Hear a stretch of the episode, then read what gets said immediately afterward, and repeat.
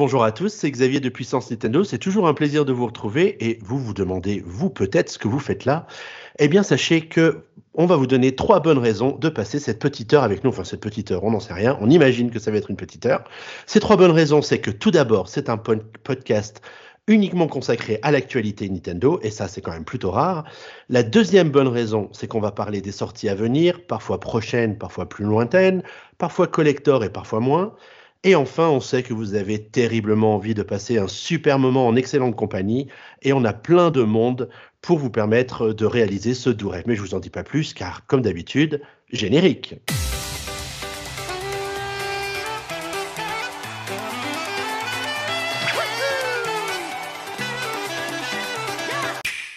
Alors quand je vous disais juste avant le générique qu'on allait être en très bonne compagnie pour ce podcast, eh bien vous ne croyez pas si bien dire puisque ce soir on est cinq pour vous parler de l'actualité Nintendo.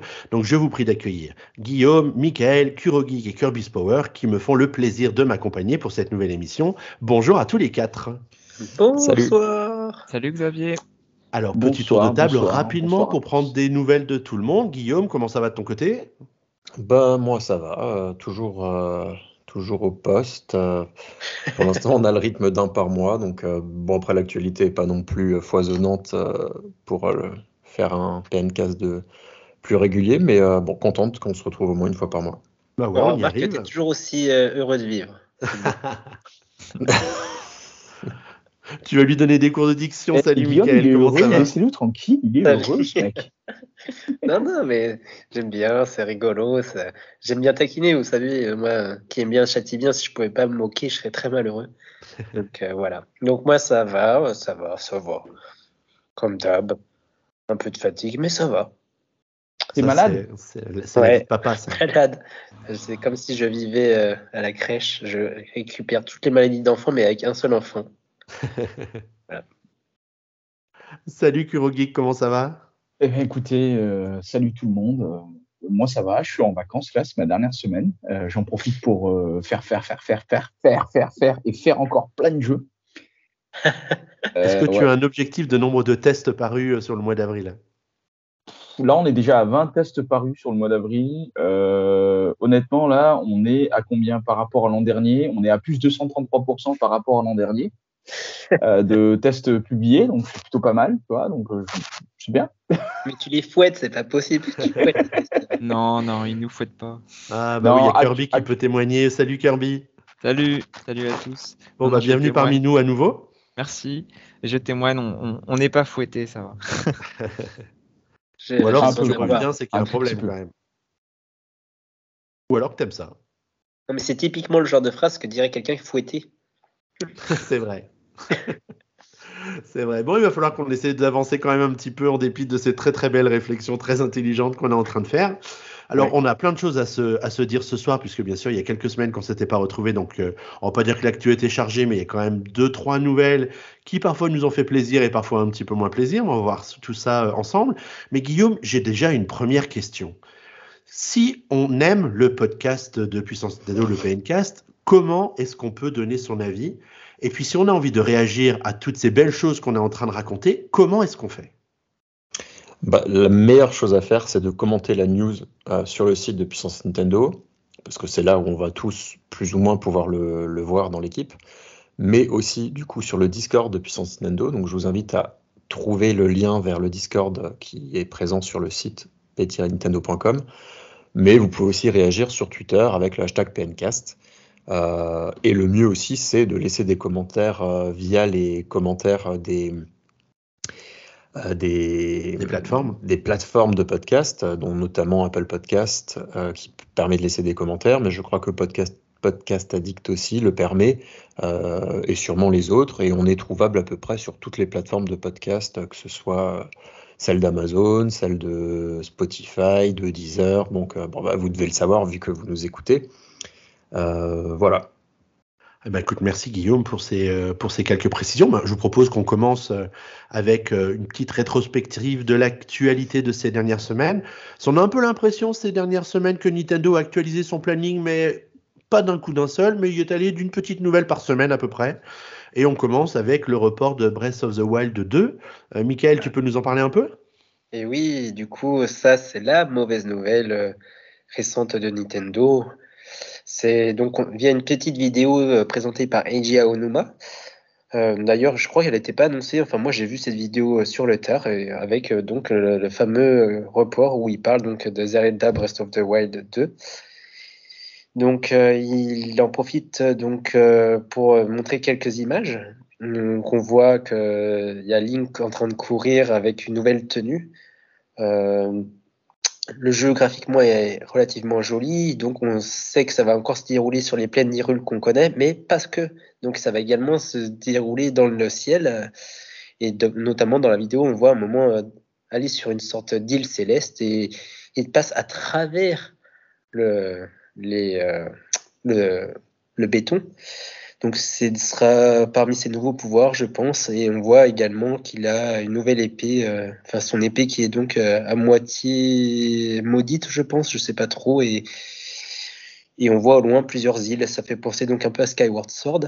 Donc euh, c'est assez prometteur et là ça a fait relancer plein de rumeurs pour la suite. On se dit est-ce qu'ils ont reporté le jeu donc pour le printemps 2023, enfin pour l'année prochaine. Et euh, on se demande est-ce que ce serait euh, pour l'anniversaire de la Switch, euh, genre le 3 mars prochain, et que pourquoi pas sur une nouvelle console Switch, ça a lancé de nouveaux débats. Moi, je sais pas trop quoi en penser. J'ai pas été forcément euh, hyper convaincu par ça, parce, mais bon, certaines personnes disent que c'est pas des images affichables par la Switch euh, actuelle. Ouais, il y, y a plusieurs écoles là-dessus, hein, parce qu'il y en a qui disent qu'en effet, ça- la Switch n'est pas capable, d'autres qui disent, mais si, la Switch est capable.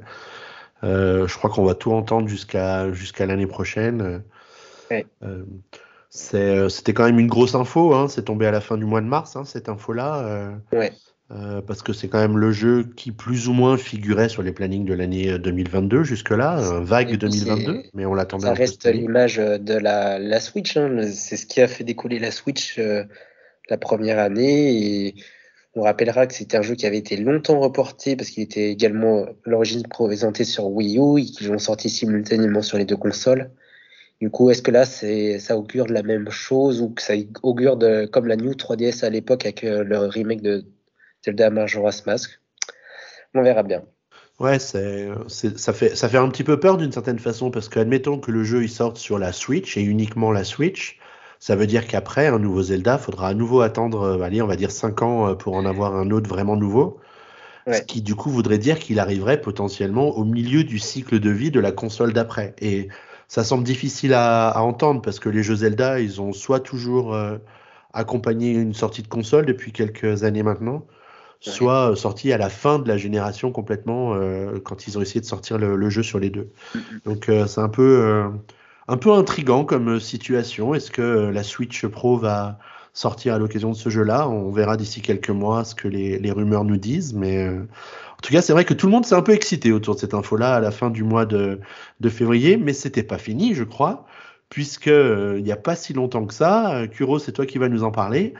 Euh, ben pour le coup, c'est pas un report qui a été annoncé, mais plutôt un avancement d'un jeu. Eh et ben, ce jeu, très bien. c'est Xenoblade Chronicles 3.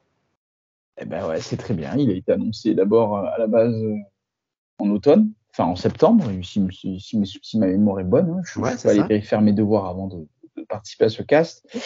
Euh, mais oui, Xenoblade Chronicle 3, qui est une très bonne surprise du, du dernier euh, Nintendo Direct. Je pense que celui-ci, bon, il y avait des rumeurs, mais je pense qu'on ne s'attendait pas à avoir un produit aussi fini, arrivé aussi rapidement. Donc c'est une très bonne nouvelle. Je pense que tous les fans de la saga bah, vont se jeter dessus cet été. Euh, je, pense que c'est bien là qu'il sorte moi du coup euh, en juillet parce que du coup c'est vrai que l'été c'est une période qui est pas forcément euh, très très porteuse. En tout cas je parle pour les gros titres, hein, je parle pas du marché in- du marché indé. hein. Le marché indé c'est autre chose, mais en tout cas pour les gros marchés, les grosses sorties, généralement l'été c'est la période un peu creuse, il se passe rien, il n'y a pas beaucoup de choses qui sortent. C'est euh, voilà ça sort euh, ça sort euh, premier trimestre, deuxième trimestre, puis troisième trimestre voilà, il se passe plus rien. Et là, je trouve que Nintendo, sur le coup, le fait de le sortir cet été, ça va, je pense, vraiment maintenir les, les gamers à flot. Et puis, ce sera un super titre à faire pendant les vacances, quoi. C'est Donc- surtout que c'est un jeu qui est un peu chronophage quand même, donc euh, c'est pas Ah plus bah mal oui. qu'il tombe pendant Ah les bah, complètement, c'est un RPG. Et je pense que du coup, si il est du même acabit que les deux premiers, il y en a, je pense, pour euh, facile, peut-être 150 heures, peut-être 200 heures de jeu pour s'amuser à tout, à se balader à droite à gauche. Et c'est toi qui feras le test? Non, c'est pas moi qui ferai le test. Vous voyez, je, suis- je, suis- je suis sympa comme chef des tests. vous voyez. je, je le file à, je le file à, à d'autres personnes. Je le filerai à d'autres personnes pour la simple et bonne raison que bah, moi, on m'attend sur euh, Sunbreak. D'accord. Qui ouais. devrait arriver à peu près à la même période. Et de mémoire, En ça arrive vraiment pas souvent les, les jeux avancés. Ça arrive, C'est rare. C'est vrai que c'est vrai que c'est rare quand même. mais quand ça se produit, c'est une bonne nouvelle. Et puis là-dessus, clairement, Nintendo, ils ont une super bonne communication. hein. Enfin, euh, vraiment là-dessus, ils font. C'est comme pour Breath of the Wild. hein. Là, on en parlait. Breath of the Wild 2 qui a été euh, reporté. Ok, c'est reporté. Mais qu'est-ce qu'ils font? Ils nous donnent un os à ronger. Quelques semaines plus tard, ils disent Non, mais attendez, c'est reporté. Mais Xenoblade Chronicle 3, il est avancé, les gars. Et puis du coup, euh, tous ceux qui s'énervaient, ah, Breath of the Wild 2, c'est reporté et tout, etc. Bah maintenant, euh, ils ont Xenoblade euh, Chronicle 3 et ils sont là en mode euh, ah ouais ouais ouais vite cet été et puis du coup on parle plus du tout du report de de, de, de celle de la Breath of the Wild 2. quoi. Ouais, c'est vrai que c'est plutôt, c'est plutôt malin. D'ailleurs, pour la petite Ah, histoire, on a, c'est- on a presque failli oublier de parler du report de Breath of the Wild, tellement on était focalisé sur euh, les deux dernières petites annonces d'avancée et de, et de report, parce que ça cachait quelque chose quand même, hein, cette avancée, cet avancement de Xenoblade Chronicles 3 au 29 juillet. Mais il n'y avait pas une autre, une autre info avec euh, l'annonce de la sortie du jeu au mois de juillet? Si il y a une édition collector qui sort. Bon Ouais. après moi mon avis c'est que les éditions collector c'est vraiment pour les fanboys. Moi je suis pas fanboy à ce point-là. Le jeu je me l'achèterai c'est sûr et certain mais euh, je prendrai certainement pas l'édition collector. Elle a l'air sympa l'édition collector en plus. hein, avec un Ça risque d'être un peu chaud pour la choper, parce qu'elle sera que sur le My Nintendo Store. Ouais. Bah, le My Nintendo tendu. Store, euh, bah, honnêtement, hein, bon, je dis ça aux personnes qui nous écoutent, hein, mais euh, j'habite dans une grande ville. Le My Nintendo Store, il est même pas foutu de, de reconnaître le nom de ma rue. Et c'est pas comme si j'habitais dans le trou du cul du monde. Mais bon. Mais du coup, ma Nintendo Store, c'est c'est pas que les US. Il y aura vraiment. euh, Je pensais que c'était une annonce pour les US, édition. Non, Non, sur, euh, sur l'image, euh, sur l'image, enfin sur Puissance Nintendo, sur la news qu'on a publiée, l'image, elle est, l'image, elle est bien traduite en français. hein. L'édition collector sera est disponible exclusivement sur le My Nintendo Store. Et ils mettent, suivez bien Nintendo France sur Twitter. Ok. Mettez bien Nintendo France sur Twitter. C'est les infos officielles. Non, en tout cas, le Nintendo Store, oui, il existe, il existe chez nous, euh, comme il existe dans la plupart des pays du monde maintenant, il n'y a pas de problème avec ça. Alors du coup, si je vous disais que ça cachait quelque chose, cet avancement de Xenoblade Chronicles 3 au mois de juillet, Guillaume, tu vas nous dire, c'est, ben, il y avait quelque chose qui nous attendait à cause, au sujet de Splatoon 3. Bah effectivement, on a eu euh, un avancement et un autre jeu qu'on attendait peut-être plus tôt, peut-être euh, au courant de l'été pour le coup, bah, qui du coup glisse vers euh, bah, le dernier quart de l'année. Donc euh, bah, c'est Splatoon 3 qui a été annoncé pour une sortie le 9 septembre finalement. Donc après, voilà, avec le report de Zelda, à mon avis, ils ont re- recalibré leur calendrier, avancé certains jeux, reculé d'autres euh, pour, pour avoir une fin d'année solide, je pense. Et donc, du coup, on nous a fait un petit package d'annonces vis-à-vis de Splatoon 3. Donc, euh, bah, d'abord, euh, on, nous, euh, on nous a bah, annoncé que le jeu sortirait le, le 9 septembre. On nous a aussi présenté une nouvelle vidéo de gameplay avec du 4 contre 4, donc habituel, en nous disant qu'il y aurait des nouvelles arènes, mais aussi un retour des, arènes emblématiques, donc un peu de recyclage. Dans la bande-annonce, enfin dans le trailer un peu du, gameplay, on a pu voir un nouveau, une nouvelle arme. Donc c'est euh, une arme en forme d'art qui s'appelle le transperceur, euh, qui permet de tirer de l'encre à l'horizontale et à la verticale, enfin en, tout cas d'en projeter. Euh, on, nous a précisé dans le communiqué qu'il y aurait bien un mode solo aussi cette fois-ci. Euh, on incarnera numéro 3 pour, je cite, faire face aux Octariens et découvrir les secrets d'Alterna et de l'étrange bouillie hirsute. Voilà. Euh, chacun peut se faire son interprétation de ça. Euh, donc, euh, finalement, bah, ça sera un gros jeu de fin d'année pour le coup. Enfin, donc septembre, on peut considérer que c'est. Enfin, c'est début septembre, donc est-ce qu'on peut considérer que c'est un gros jeu de fin d'année? En tout cas, de début de fin d'année, enfin de rentrée plutôt, du coup. Donc, c'est un gros jeu de rentrée. Je ne sais pas ce que tu en penses, Kirby, vis-à-vis du trailer qui a été diffusé, mais ça ressemble fortement aux deux précédents. Enfin, il n'y a pas de grande. Euh, en tout cas, pour ce mode de jeu, là où on est 4 contre 4, euh, on m'aurait dit que c'est le 2 euh, et que j'y avais pas beaucoup de souvenirs. Ça pouvait très bien être, être le cas. C'est vrai, qu'on est un petit peu sur une formule 2,5, euh, mais après, il y a quand même des, nouveautés. On voit qu'ils ont, qu'ils ont un peu soigné la, mise en scène des affrontements avec cette arrivée un peu, un peu spéciale où les, personnages sont dans les airs et ensuite sont catapultés sur, euh, sur la plateforme. Pareil pour euh, l'écran de fin, une fois que le match est fini, on a une espèce de célébration des, victoires avec un classement qui s'affiche très dynamique et qui a, qui a l'air d'avoir pas mal plu quand on regarde les commentaires sous, les, sous la vidéo publié sur la chaîne officielle de, Nintendo où les gens sont assez enthousiasmés par, euh, par ça, les nouvelles armes aussi. Euh, et puis ils n'ont pas remontré dans cette vidéo non plus le mode euh, Salmon Run qui qu'ils avaient présenté dans une précédente vidéo qui lui, pour le coup, apportera beaucoup de changements. La possibilité de se transférer les œufs. Donc bon, à voir dans de prochaines vidéos. Je pense qu'au moment de, de, le prochain Nintendo Direct, ils en reparleront. Mais à mon avis, euh, bon, ils ont sûrement euh, préparé des nouvelles nouveautés, de, voilà, des nouveautés en supplémentaires pour justifier ce, le fait que le jeu soit, soit repoussé aussi. Parce qu'on l'attendait plutôt euh, peut-être en juillet, comme tu disais. Ouais. C'est ça, ouais. Mais de souvenir, sur la version 2, le mode Salmon Run, c'était vraiment une nouveauté, enfin si je me trompe pas, une nouveauté intéressante du 2. Complètement. Euh, faudrait du coup qu'ils aient au 3, pour le 3 quand même une, quelque chose d'emblématique du 3, on pourrait se dire, tiens, ce mode de jeu, c'était le, le, jeu, le mode de jeu du 3. Mm. Euh, et pour, bah, pour parler du 2, pour le coup, il y a aussi une autre annonce euh, pour, pour les possesseurs du deuxième Splatoon, le, le pack, enfin le le l'Octo Expansion, le DLC qui était sorti quelques temps après la sortie de Splatoon 2, euh, rejoint le contenu, enfin le, dispositif du pack additionnel du, Nintendo Switch Online. Donc si vous êtes abonné au pack euh, additionnel, vous avez accès maintenant gratuit, enfin compris à l'intérieur ce, ce, DLC de Splatoon 2.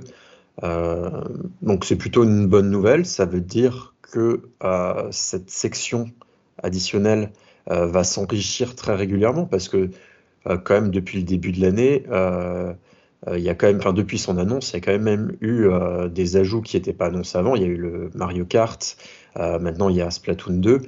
donc on peut peut-être penser que au gré du temps, je ne sais pas ce que vous en pensez vous. Déjà, est-ce que vous pensez que c'est quelque chose de cool? Moi, je ne sais pas si ça va me faire relancer le jeu parce que je vais être très content en, en, septembre de rejouer à Splatoon avec le 3 parce que ça fait longtemps que j'y ai plus rejoué au 2.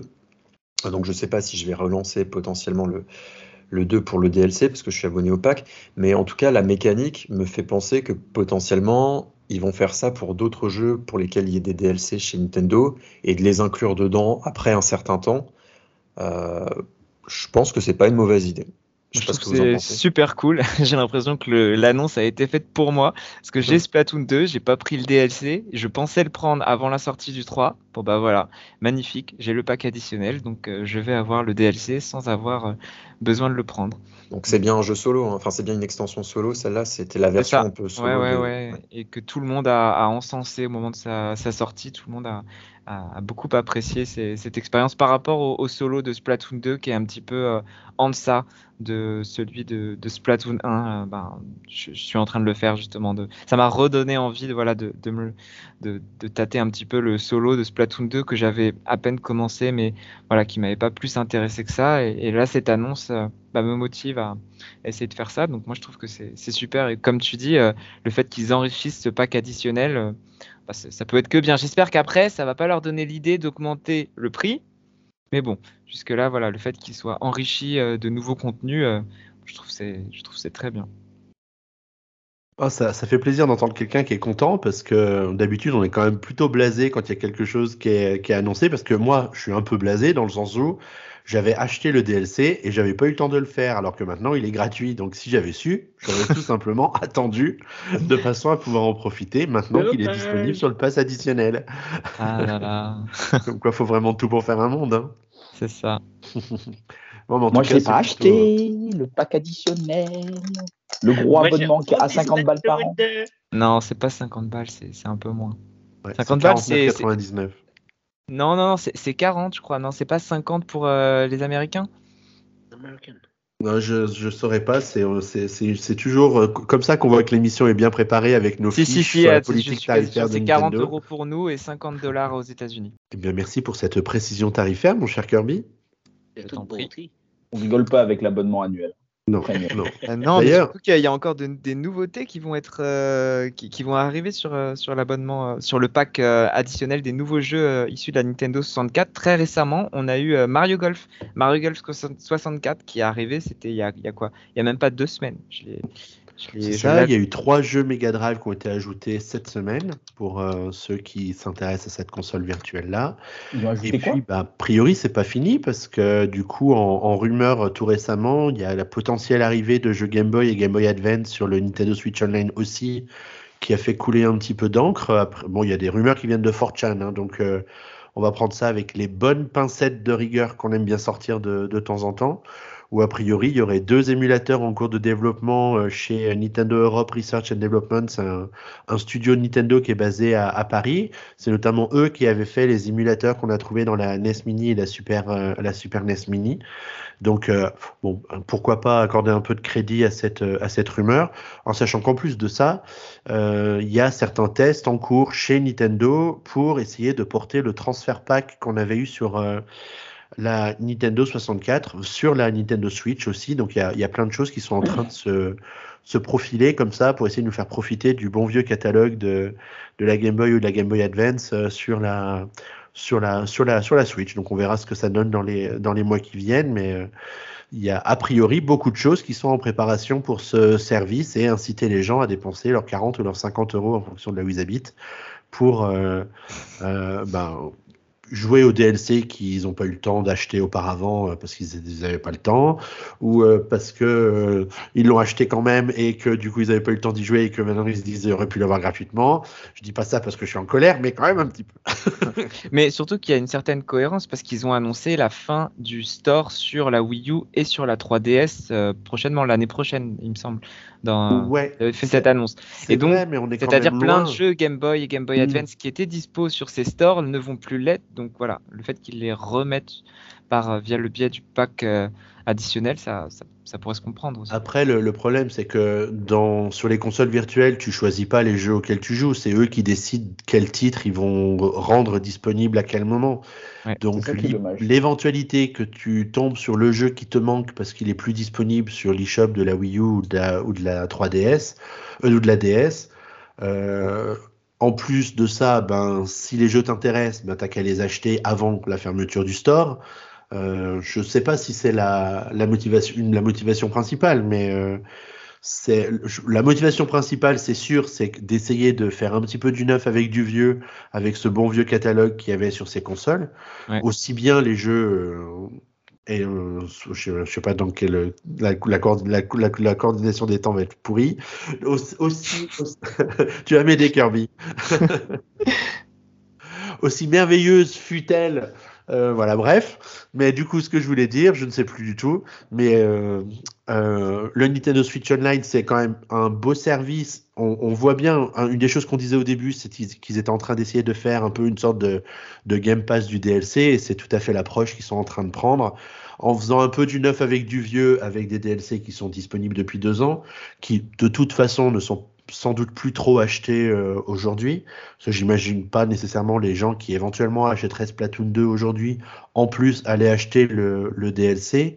Euh, quand tu l'achètes d'occasion, ça veut dire que le DLC il est pratiquement aussi cher que le prix du jeu euh, proprement dit. Donc il n'y a pas trop de logique économique derrière tout ça. Mais euh, bon, voilà, c'est quand même bien qu'il y ait de quoi rythmer un peu le catalogue Nintendo Switch Online pour que les gens qui ont dépensé les 40 euros se disent ah bah, finalement ça valait peut-être le coup de, craquer pour ce pack additionnel. Mais dans, la rumeur, il y avait Golden Sun et moi je suis euh, très content. Il y avait quoi, pardon J'ai pas. Il y avait Golden Sun dans la, dans la rumeur. Ouais. Bah, C'est quand même un des jeux les plus mythiques bah, de justement, voilà, on, allait y venir, j'allais y venir, j'allais vous poser une question. Si, si il y a des jeux de Game Boy Advance, vous aimeriez voir quoi débarquer Golden Sun. Le 1 et le 2. Parce que moi, j'ai eu le 1, j'ai pas eu le 2. Le 2 moi, j'ai les deux en version physique. Ah, j'ai le 1 en version physique, mais j'ai pas le 2. Et le 2, il est dispo sur la Wii U, mais apparemment, il n'est dispo qu'en version anglaise. Il n'est pas dispo en version française. Du coup, je serais très intéressé pour qu'il arrive sur le pack additionnel, mais en version, euh, en version française. Après, c'est pas dit qu'ils prennent le temps de le traduire. Il existait en version française ce jeu? Ah bah sur, en version physique, ouais, il est traduit. En version physique, ouais. En version physique, ouais. Après, des fois, ils sont un petit peu feignants hein, sur les, les ROM qu'ils mettent à disposition sur les. Ah bah, il faut, faut, faut, voir le. Ça s'est amélioré. De Phoenix, de Phoenix Wright. Quand ils ah. ont ressorti Phoenix Wright, euh, le les jeux n'étaient même pas traduits, alors que. Enfin, la, la réédition de la, de la trilogie n'était même pas traduite, alors que les trois jeux de base, pris indépendamment sur DS, ils étaient traduits. Bah, un peu la flemme quand même. Et il a fallu un patch additionnel après pour, la, pour, les, pour que ce soit traduit en français. Ouais, c'est bizarre que ce patch soit arrivé si tard après euh, la sortie des, des jeux. C'est, je sais pas. Des fois, tu te dis, mais qu'est-ce qui leur passe par la tête? Mais le patch est sorti. Argent. Je savais même pas que le patch était sorti. Putain, le mec il débarque alors que ça fait euh, des années qu'il qu est dispo la trilogie. bah, je savais que la trilogie était dispo, mais je pensais pas qu'il l'avait traduit. Ming, va l'acheter, va l'acheter, va le faire. C'est super, ouais. Il y, a, Ming, tu sais, si on met pas l'actualité dans la liste des news du PNcast, il est pas au courant. Hein. je découvre en même temps que les auditeurs. Voilà. Lui, lui, Moi, je, à l'actualité de sa fille. C'est vrai, on va pas, on va pas, on va pas l'énerver alors. bon, on a beaucoup parlé de report, mais c'est pas fini parce qu'en fait, il y a une autre mauvaise nouvelle qui est tombée bah, pas plus tard qu'aujourd'hui, le jour d'enregistrement du PNcast. C'est l'annonce du report du film Super Mario Bros, donc le film d'animation qui est en cours de réalisation chez euh, euh, Illumination. Euh, donc c'est Nintendo of America, enfin c'est plutôt Miyamoto sur le compte Twitter de Nintendo of America qui a annoncé la triste nouvelle en indiquant que le film ne sortirait que le 28 avril au Japon et le 7 avril en Amérique du Nord. A priori, l'Europe, on s'en fout. Ou alors, il n'y avait pas assez de caractère dans le message, je ne sais pas. Mais euh, du coup, le film est en développement depuis 2017. Il sortira qu'en avril 2023. Ça fait près de six ans pour euh, faire le film. C'est quand même une bonne longueur pour un film d'animation. Soit Miyamoto leur a quand même bien, bien, bien cassé les pieds euh, au cours du, du, de la conception du film, soit vraiment c'était un film qui était hyper compliqué à, à monter. Euh, je sais pas, qu'est-ce que vous pensez de ce report? Alors, il était prévu pour les fêtes de Noël à la base, ce qui était plutôt une bonne période pour un film d'animation de ce, de ce calibre. Euh, bon, je pense qu'on va pouvoir prendre notre mal en patience pendant 3-4 mois de plus, euh, le temps qu'ils le finissent bien et qu'ils puissent nous le sortir. C'est quand même un petit peu dommage qu'on loupe Noël. On va s'en remettre. la sortie de la Switch Pro. Bah, il y avait plein de rumeurs autour de la sortie du film, euh, enfin plein, des rumeurs sur un nouveau jeu Mario pour la fin de l'année. Donc là, il y a un petit peu tout qui tombe à, l'eau euh, à ce, sujet-là. Euh, ça, rebat un petit peu les, cartes en, sachant que bah, le film il va un peu sortir en même temps que la potentielle, que Breath of the Breath of the Wild 2 qui sortira lui au printemps lui aussi. Donc euh, ça va un petit peu se parasiter tout ça. Donc on verra comment ils assurent la com euh, de part et d'autre pour euh, bah, qu'on ne perde rien de vue et que, tout sorte. Moi j'ai un peu du mal à croire qu'il y aura un jeu Mario en parallèle du film, du coup maintenant. Ça me semblait plutôt plausible avec une sortie en fin d'année. Maintenant j'y crois un petit peu moins. Donc, bah, écoutez, on verra. Et, et peut-être une petite pensée pour tous les fabricants de produits dérivés qui pensaient se faire une fortune à Noël, mais qui du coup vont devoir attendre le mois d'avril pour, lancer leurs leur produits et, et, gagner 2-3 sous-sous avec euh, les produits dérivés Mario. C'est dommage pour eux. Donc je sais pas, vous en pensez quoi, vous, de ce report? On va s'en remettre, ça va. Moi, je suis triste parce que franchement, je voulais absolument, absolument, absolument une photo euh, dédicacée de Chris Pratt avec la moustache de Mario. bah, tu devras attendre le mois d'avril l'année prochaine, c'est tout. moi, moi, pas emballé, mais je ne vais pas au ciné depuis très longtemps. Depuis au moins deux ans. C'est un truc, tu n'as plus le droit, voilà, c'est ça. Ça bah, reviendra un jour. Sérieusement, euh, je ne sais, je sais pas encore quoi en penser en fait de ce film euh, d'animation. Il euh. faut dire que le dernier truc qu'ils ont tenté de faire là dans les années 90, eh, c'était, c'était nerveux quand même le délire. euh, c'était un putain de nanar. non, mais le souci euh, avec ce, avec ce film, c'est que pour le moment, on n'a que des, des mots, on n'a que des, des, annonces, mais on n'a rien vu. Du coup, c'est compliqué d'être enthousiasmé par un, par un projet dont on, on, nous dit simplement, bon bah voilà, un film va sortir, mais dont on ne sait rien. Donc c'est un peu. Il n'y a pas de trailer. Il pourrait au moins mettre un teaser pour qu'on Il n'y a, aucune affiche, il n'y a aucune image, on n'a aucune idée, absolument aucune idée de, de, ce que ça va être. Donc euh, bon, c'est un peu compliqué d'être déçu par un, par un report de quelque chose dont on n'a même pas connaissance. Ouais, je suis d'accord avec toi. Enfin, moi, moi qui l'attends, c'est un truc que j'aimerais voir, mais vu qu'on qu'on a ouais, effectivement rien eu encore dessus à part les acteurs qui font des voix, donc c'est pas très important. Euh, euh, il pourrait dire que c'est dans un an, finalement, que ce serait pas si grave que ça. Euh, alors que par exemple, le Zelda, qui lui, on a quand même eu des images, on nous en parle depuis pas mal d'années maintenant. 4 euh, mois en plus, 5 mois en plus, bah bon, c'est quand même un peu relou, quoi. Alors que là, je préfère qu'ils prennent vraiment leur temps, surtout qu'on voit que, par exemple, le film Sonic, il y a eu deux films depuis l'annonce au moins du Mario, il y a déjà eu deux films Sonic et ils cartonnent. Après, ils sont en prise de vue réelle aussi, donc en plus, donc je sais pas si c'est plus facile. Mais, euh, et du coup, peut-être qu'ils se disent, OK, on a un euh, potentiellement un film à fort succès sur les épaules, donc il faudrait peut-être le soigner euh, peut-être plus que, ce qu'ils ne pensaient le faire ou un truc comme ça. Donc euh, je trouve que c'est pas plus mal qu'ils prennent leur temps parce que s'il est de qualité et qu'il fonctionne, bah, potentiellement ça peut faire une franchise un peu comme les Mignons et Momoche et Méchant et donc rapporter sur le très long terme de l'argent. donc vaut mieux que un peu comme Sonic hein, où au début ils avaient un design euh, qui n'a pas plu à, tout le monde. Euh, ils ont décidé de tout jeter à la poubelle et de recommencer le design du Sonic et de refaire le film, enfin en tout cas le personnage. Euh, et donc ça, a payé parce que bah, du coup maintenant c'est une franchise, il y en a déjà eu deux, puis ça marche plutôt bien. Donc si de base ils réussissent à faire quelque chose de qualitatif, après, ça sera plus facile de rentabiliser euh, l'investissement qui a été fait, puisque bah, ça coûtera moins cher en, recherche, en cara design et tout ça. Euh, et donc, du coup, ben, je pense que c'est pas forcément idiot. Enfin, ça me paraît logique. Ils auraient pu faire tout bien dès le début, hein, mais c'est pas choquant qu'ils le reportent, vu la pression qu'il peut y avoir et l'attente, du coup autour d'une nouvelle franchise dans le cinéma, sachant que le cinéma aujourd'hui ça marche principalement sur les franchises de super-héros.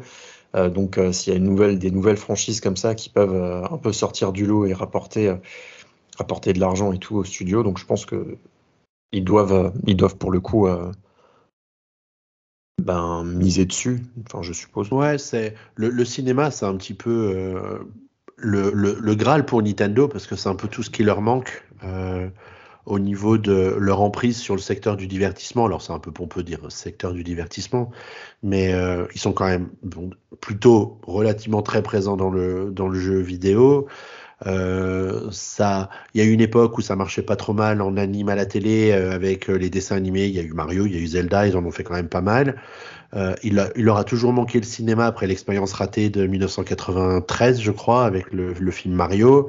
Il y a eu pas mal d'expériences plus ou moins avortées. Euh, on avait entendu parler d'une série Metroid sur Netflix ou d'une série Zelda sur Netflix aussi qui ont été, euh, qui ont été annulées. Donc en fait, je pense qu'ils qu'ils considèrent qu'ils n'ont pas le droit à l'erreur avec cette adaptation de Mario au cinéma. Et échouer avec ce projet, ce serait remettre en, en cause complètement la possibilité de sortir d'autres franchises de Nintendo euh, sur le grand écran. Donc euh, je pense qu'ils ont placé la barre très très haut avec ce projet-là et que du coup ils veulent pas se planter. Bah, et pour, faire l'analogie, euh, attends, juste pour faire l'analogie, enfin excuse-moi Kirby, mais juste pour faire l'analogie avec ce que tu dis Xavier, c'est pareil pour Square Enix. Ils ont fait un film de Final Fantasy en animation qui est sorti, je sais plus, je crois au début des années 2000 et euh, malgré la qualité de l'animation du film qui était même très bonne, le scénario était assez bien, moi j'ai trouvé à l'époque, mais euh, ça n'a pas plu aux fans en fait. Et le grand public, pour le grand public, c'était juste un film d'animation qui sortait de nulle part et les fans n'ont pas accroché. Quoi. Et, du coup, du coup ça, ça, pareil pour Square Enix, ça les a, bah, ça les a complètement écartés du milieu de, du cinéma. Et je pense que Nintendo là-dessus, ouais, peut-être pas envie de faire la même erreur. Bah ouais, parce que c'est typiquement le genre d'univers où euh, tu dois d'abord plaire à ta communauté, à tes fans, parce que c'est eux qui d'abord vont aller le voir.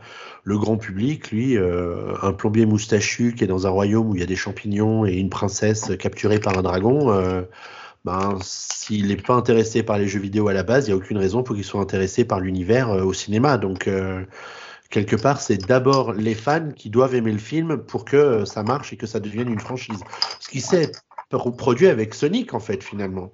C'est d'abord les fans du, hérisson qui sont allés voir le film et qui ont fait les millions d'entrées euh, qui ont permis à, à, Sega d'avoir un deuxième film et peut-être un troisième. Hein. J'imagine qu'il y en a même un troisième qui est déjà dans les tuyaux euh, parce que ça a beaucoup plu et que du coup ça s'est élargi ensuite à d'autres spectateurs euh, qui n'ont pas nécessairement aimé les, les, jeux vidéo ou pratiqué les jeux vidéo Sonic auparavant.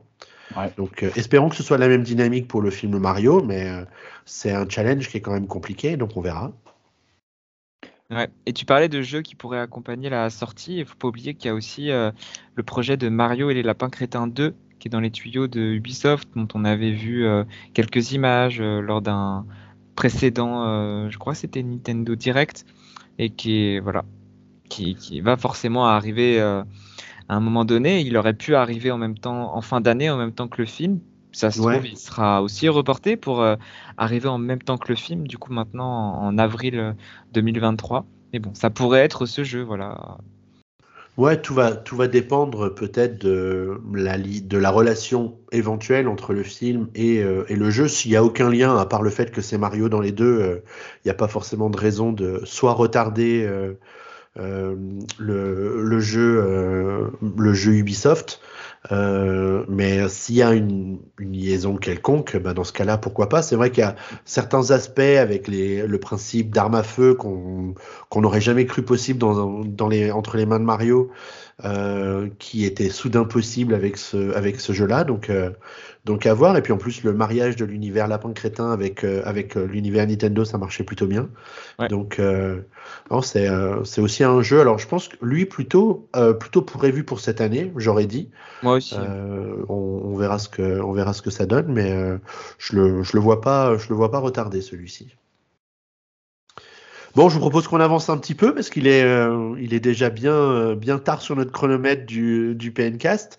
Euh, rapidement, on va évoquer le fait que bah, les travaux continuent dans les parcs d'attractions euh, Super Nintendo World. Donc, euh, on fête là actuellement le premier anniversaire du parc d'attractions Super Nintendo World au, Japon, avec une opération sympa avec Coca pour avoir une petite bouteille collector. Ça donne presque envie d'aller au Japon rien que pour ça. Je plaisante. mais les deux autres actus intéressantes, c'est le fait que les travaux viennent de commencer en Floride qui sera le troisième parc d'attractions euh, Super Nintendo World, le deuxième se trouvant à Los Angeles, euh, toujours dans un studio, dans un Universal Studio. Euh, et puis la deuxième petite actu, c'est qu'ils sont malins les Américains, c'est qu'il y a déjà une boutique de produits dérivés ouverte à Universal Studio Hollywood pour préparer le public à l'arrivée du, du parc dans un ou deux ans. Euh, une boutique dans laquelle on trouve plein de produits dérivés exclusifs où on a trop envie d'aller et euh, de cramer sa carte bleue à tout jamais euh, avec tous ces produits dérivés Nintendo. Allez, puis Guillaume, toi tu nous parles des salons parce qu'il y a quand même des nouvelles de ce côté-là avec les salons physiques.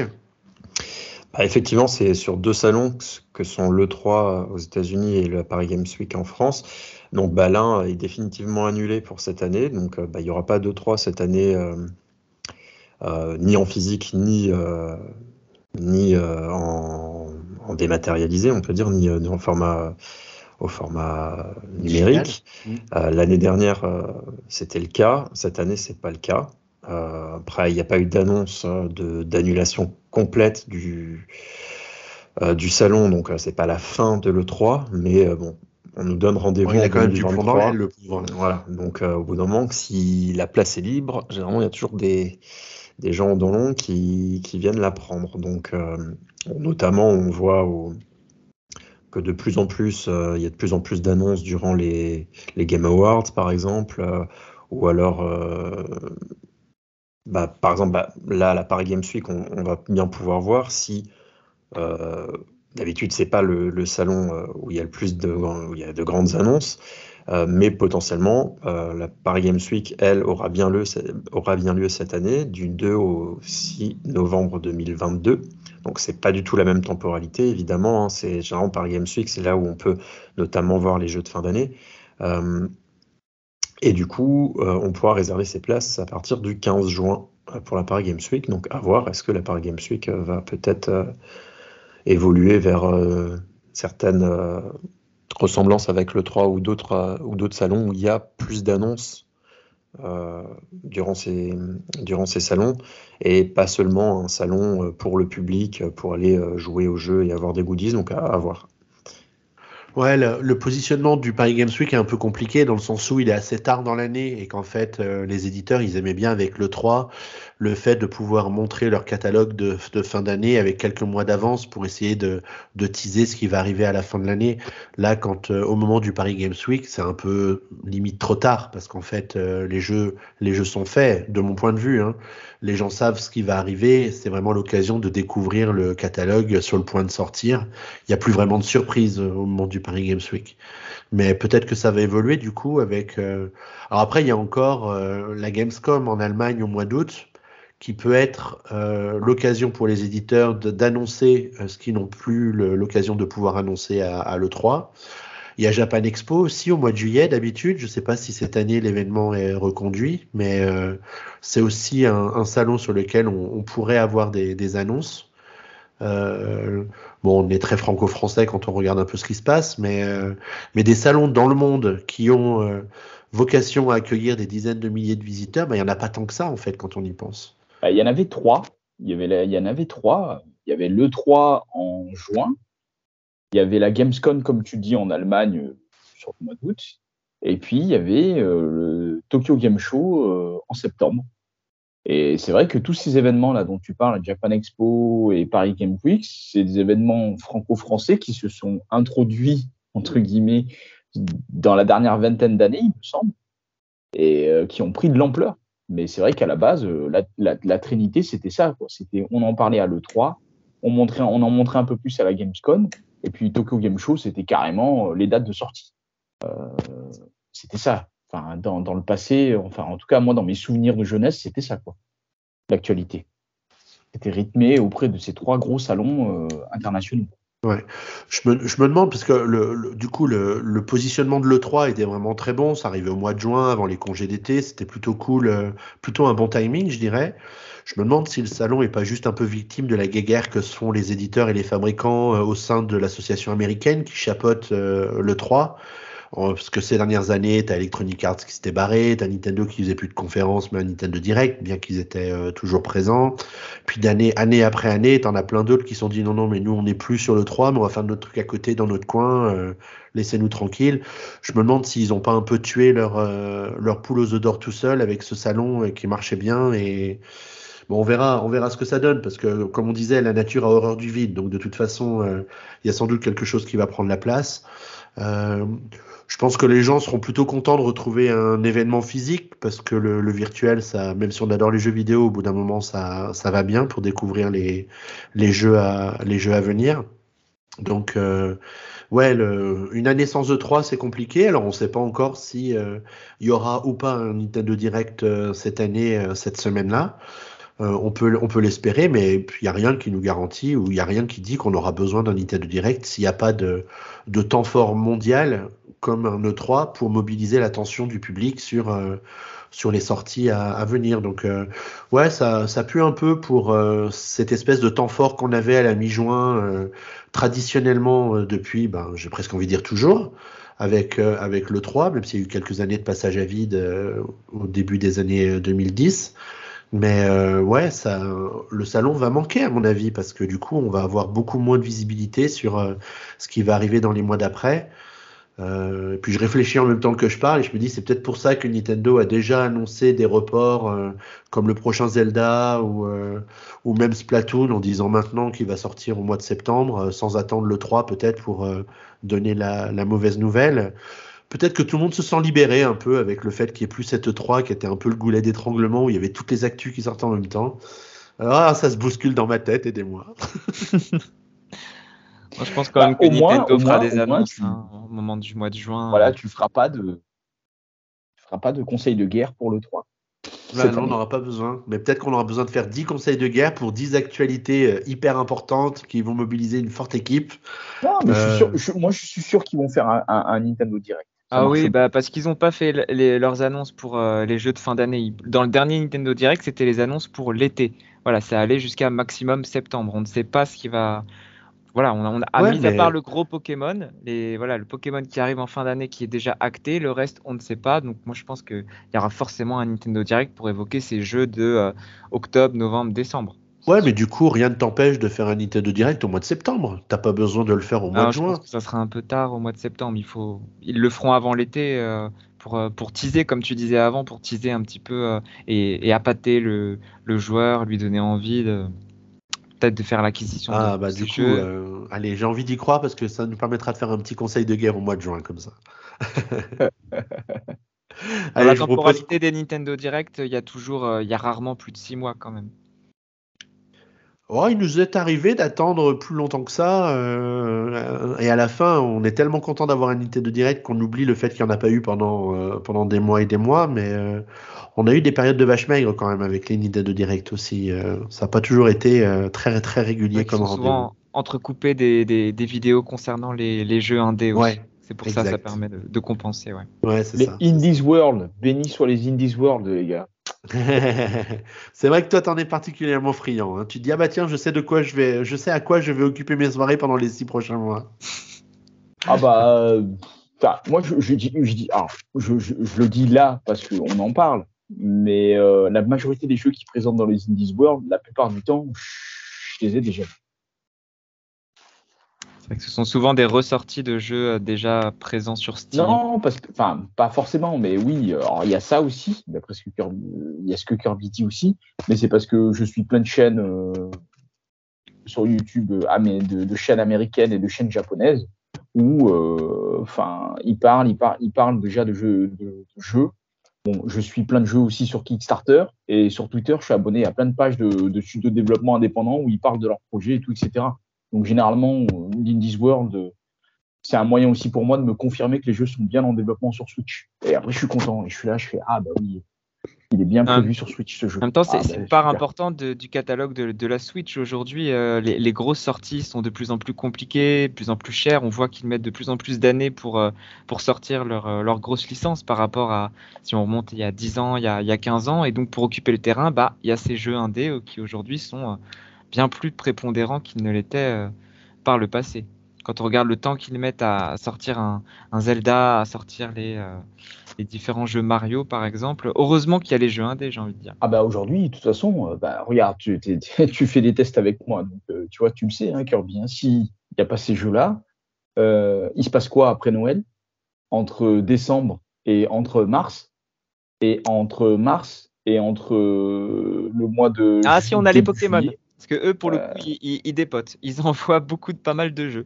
On Ouais, ils ont fait Pokémon. beaucoup, mais clairement, tu vois. euh, Et globalement, oui, il y en a, y en très très le- peu. hein. C'est les- ce, sont, ce sont les jeux indés qui occupent le terrain. ouais.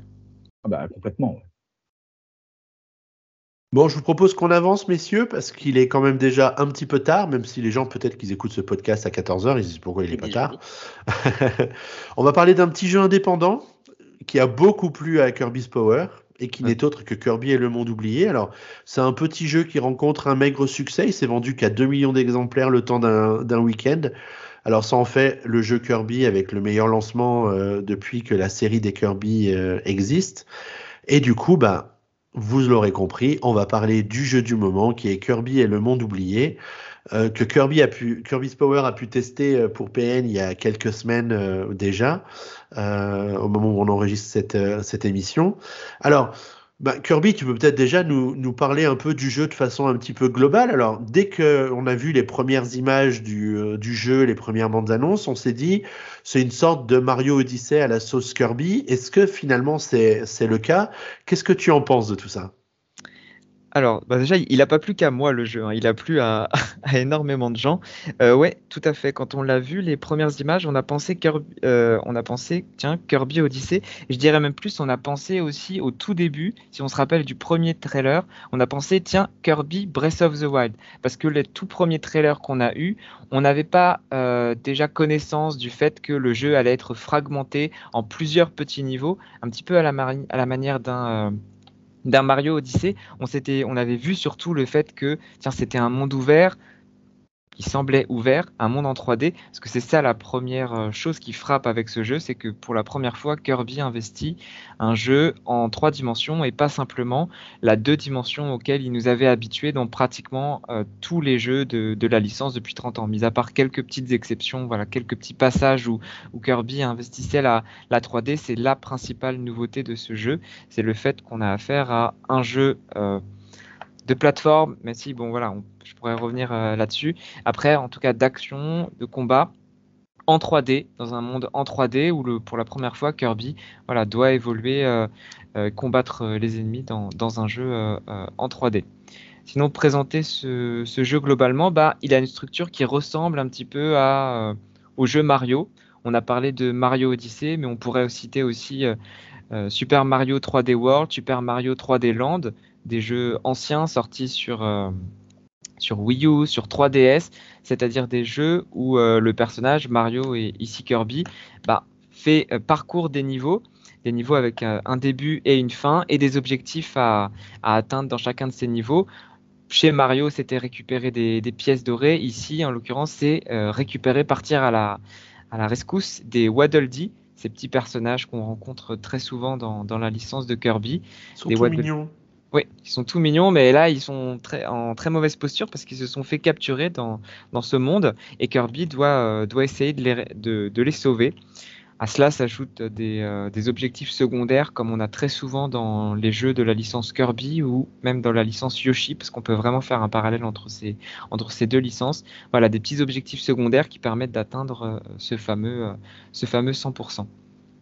Donc on est sur, euh, on a affaire à un jeu qui est à la fois de la plateforme, mais beaucoup de l'action. C'est ça la composante principale des jeux Kirby depuis, la, création. Hein. Si on rejoue au tout premier qui était sorti sur euh, les tout premiers sur NES, sur Game Boy, c'était un jeu très, des jeux très dynamiques où on affrontait les ennemis, on copiait leurs pouvoirs. C'est venu un petit peu après ça, et on voilà, on affrontait des boss et on retrouve tout ça euh, dans ce jeu et tout ça, j'ai envie de dire, de manière un peu, un peu sublimée. Alors, tu as l'air de nous, de nous dire que euh, la, façon de réaliser ce nouveau Kirby sur Switch, c'est un peu, euh, on va dire, une révolution dans, dans, ce Kirby. Alors, la licence, elle fête ses 30 ans, mais du coup, comment est-ce qu'ils arrivent à, à, renouveler euh, Kirby après ce 30e anniversaire, après ce 30e anniversaire, pardon, dans, une, dans, dans cette, dans cette aventure-là? Je dirais en premier lieu par l'histoire. Ce qui, m'a vraiment plu euh, en jouant à ce jeu, je ne vais pas spoiler ici, j'invite vraiment les gens qui ont une Switch à euh, faire l'acquisition de ce jeu parce que c'est comme ça que je, je, terminais mon test en parlant d'indispensable, euh, un indispensable de la Switch. Je pense vraiment que c'est un jeu qui mérite d'être fait, même par les gens qui n'apprécient pas, qui n'ont pas un intérêt particulier pour ce personnage, parce que le jeu est très qualitatif et il est audacieux. Il est audacieux notamment dans son histoire. C'est la première fois que en tout cas c'est ce que je pense, euh, que dans un jeu Kirby, on a une histoire bah, qui est un peu plus ambitieuse que simplement ce petit, boule rose qui euh, se balade dans des mondes euh, ultra colorés, avale des ennemis, recrache, des ennemis, avale de la nourriture à gogo. Ici, on a un Kirby qui entame son aventure sur la planète Popstar, drame, un vortex apparaît dans le ciel, tout se fait aspirer, Kirby, les Waddle Dee, tous les, ennemis qui sont euh, traditionnellement dans, le Kirby. Et là, Kirby débarque dans une, euh, petite vidéo d'introduction qui rappelle d'ailleurs pas mal euh, ce qu'on avait dans Super Smash Bros, où Kirby était mis en scène et mis en avant au, tout début du jeu. On a Kirby qui arrive dans un monde oublié, comme ça qui, le titre, du jeu, un monde oublié où pour la première fois, on a euh, Kirby qui se confronte à un environnement très réaliste parce que les, les, euh, paysages qu'on va rencontrer, c'est une ville, c'est euh, un port, c'est des usines, c'est un parc d'attractions. Voilà, je laisse les gens euh, découvrir les, les, autres environnements très riches du jeu. Mais on a cette confrontation entre la boule rose, Kirby, très cartoon, les, les Waddle Dee qui sont présents, aussi les autres ennemis qu'on rencontrait avant. on a le boss notamment euh, euh, l'arbre qui est encore, euh, encore présent dans, dans, le jeu. Mais tout ça se, se confronte avec cet environnement ultra, ultra réaliste d'un centre commercial, d'escalator, de d'installation hydraulique dans une usine et, et finalement le mariage bah, se fait très très bien et on découvre petit à petit au fil des niveaux donc le jeu est constitué de, de plusieurs niveaux euh, bah, on découvre une histoire qui s'étoffe jusqu'à voilà cette euh, notamment fin qui pour le coup m'a complètement euh, embarqué grâce à de super effets de, réalisation, une tension, des, personnages avec un certain charisme. quelque chose d'assez haletant et qui donne très très envie bah, de revoir Kirby dans une aventure de, ce genre-là et je doute pas qu'une euh, suite est prévue, sera prévue au, jeu tant le succès euh, a été au rendez-vous. Est-ce que c'est un jeu qui est difficile du coup? Parce que bon les Kirby c'est quand même pas des jeux euh, qui sont là pour toujours challenger les, les joueurs. Qu'est-ce que tu en as pensé? Alors les jeux Kirby, effectivement, sont pas des jeux extrêmement difficiles. Si on compare, par exemple, à un jeu comme euh, Metroid, euh, Metroid Dread, qui est sorti sur Switch il n'y a pas si longtemps et que beaucoup ont reconnu euh, ses qualités, notamment sa, grande difficulté. Là, ici, on est face à un jeu qui se veut beaucoup plus accessible. Mais je dirais que la force d'un jeu comme Kirby et le monde oublié, c'est le fait qu'il soit finalement qui s'adresse à tout le monde. Déjà, on a deux modes de difficulté dans le jeu qu'on peut choisir dès le début, un mode brise et un mode ouragan. Dans chacun de ces modes de difficulté, les ennemis vont être plus ou moins forts, on va avoir plus ou moins de facilité à, les vaincre. Parce que ce qui fait la difficulté du jeu, c'est surtout euh, les ennemis. Ça ne sera pas la plateforme. La plateforme dans un, jeu, Kirby a jamais été difficile. Pourquoi? Parce que Kirby, par essence, c'est un personnage qui se manie extrêmement bien. Il, euh, tout simplement parce qu'il peut flotter, il flotte dans les airs. Donc à ce moment-là, une plateforme, un vide, bah, ça devient plus, euh, c'est pas un obstacle infranchissable comme peuvent l'être les, euh, les vides dans les jeux Mario où Mario est limité par son saut, parfois double saut quand il a euh, un petit un petit personnage qui, l'aide. Mais avec Kirby, voilà, on n'est pas du tout dans ce type de configuration. Donc oui, de ce point de vue-là, c'est pas une plateforme difficile, mais par contre, on a du challenge euh, qui, euh, qui s'invite dans le jeu, en particulier dans les niveaux un peu plus, euh, un peu plus avancés une fois qu'on avance dans le jeu mais aussi dans des niveaux bonus qui sont proposés, en plus euh, des, niveaux principaux dans lesquels on récupère les Waddle Dee. On a affaire à des petits niveaux bonus qui nous permettent d'apprendre à maîtriser les, capacités, les habilités que, que, Kirby récupère en aspirant les ennemis. Et là, pour le coup, dans ces niveaux qui sont, euh, qui sont timés, on a, on a un chronomètre, et si on veut parvenir au temps, euh, au temps recommandé par, par le jeu, bah là, pour le coup, c'est un sacré challenge. Autre challenge, c'est aussi le fait de remplir ses objectifs secondaires et donc d'atteindre, en tout cas d'essayer d'atteindre ce fameux 100%. On voit que le jeu d'ailleurs insiste beaucoup dessus parce qu'on a, il suffit de mettre pause en fait, on a tout de suite le pourcentage de, euh, de, complétion du, jeu qui apparaît à l'écran. Donc ça nous, ça nous motive beaucoup. Et là, ça va demander pareil un certain investissement. Je pense que les plus jeunes auront un peu de mal et euh, pourront s'appuyer notamment sur la coopération parce que c'est un jeu qui mise aussi un peu. On va pouvoir euh, revenir là-dessus, mais sur le côté euh, multijoueur. Donc un jeu qui s'adresse à tout le monde, avec plusieurs niveaux de, lecture, mais qui apportera un petit challenge à, ceux euh, qui, en attendent, beaucoup. Et je pense pas que qui, seront déçus sur ce point. Du coup, à t'écouter, on a quand même une durée de vie qui est assez, assez conséquente. Est-ce que tu as essayé d'atteindre le 100% de ton côté? Et ça prend combien de temps?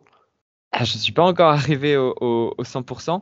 Euh, j'ai essayé euh, d'être euh, scrupuleux en faisant les niveaux, d'atteindre les objectifs secondaires, mais d'atteindre tous les objectifs secondaires, ça va demander notamment de refaire au moins une fois, si ce n'est deux, trois fois, voilà, ça va dépendre des, des gens, les niveaux pour parvenir à atteindre des objectifs secondaires parfois assez dissimulés. On a quelques indices qui sont donnés une fois qu'on a fini le niveau sur un des objectifs qu'on aura manqué, par exemple globalement, pour arriver au générique de fin, il faut compter entre allez, une grosse dizaine d'heures, une quinzaine d'heures environ. Là, on peut atteindre le générique de fin, mais le jeu ne s'arrête pas pour autant, loin de là, parce qu'on a un post-game qui, débute après ça, qui lui, pour le coup, va apporter encore plus de challenge. On a également des tâches secondaires. Le jeu est très riche pour, euh, ses à côté. Le jeu se structure, je l'ai dit, en niveau, mais on a aussi un hub central. Le hub central ici, c'est le village des Waddle Dee un village des Waddle Dee qui au départ est complètement vide, un terrain vague, parce qu'il n'y a plus aucun Waddle Dee, et plus on les sauve dans les niveaux, plus ils viennent réinvestir ce village et ils vont le transformer, l'agrandir, construire des bâtiments. Et ça, on, a cette évolution du village jusqu'à la toute fin du jeu. Ça, c'est un point qui m'a beaucoup plu aussi. Le fait que on ait des surprises, que le jeu nous apporte des surprises jusqu'à la fin. Et là, on va retrouver plein de petites activités. Voilà, on a Kirby qui peut s'amuser à pêcher. Et donc là, on peut essayer de capturer le, poisson plus gros. On a une arène dans laquelle on peut euh, revisiter les combats contre les boss et notamment euh, des, challenges qui sont assez, euh, assez corsés, en particulier pour le dernier. On va avoir aussi une maison un atelier dans lequel euh, seront stockés tous les pouvoirs qu'on aura récupérés dans le jeu, des pouvoirs qu'on va pouvoir euh, qu'on sera en mesure d'améliorer, de booster grâce à des, euh, des collectibles qu'on récupère dans, les niveaux. Donc non, il y a vraiment de, de, quoi faire. Tabler sur au moins une petite quinzaine d'heures de jeu pour voir le générique, si ce n'est pas beaucoup plus, je pense rajouter au moins 10 heures, si ce n'est pas 15 heures de plus, pour essayer d'atteindre ce, ce 100%. Une question que je me pose, c'est quand tu fais un jeu comme ça et que tu dis, bah tiens, je vais quand même essayer de viser le 100%, est-ce qu'il vaut mieux essayer de le faire niveau par niveau, c'est-à-dire un peu à la Mario où tu dis, bon allez, je le refais tout de suite parce que je vais aller chercher euh, la pièce qui me manque ou euh, le truc que j'avais loupé, ou est-ce que tu conseilles plutôt d'aller au bout et puis de revenir ensuite et de le refaire tranquillement euh, au fil du temps.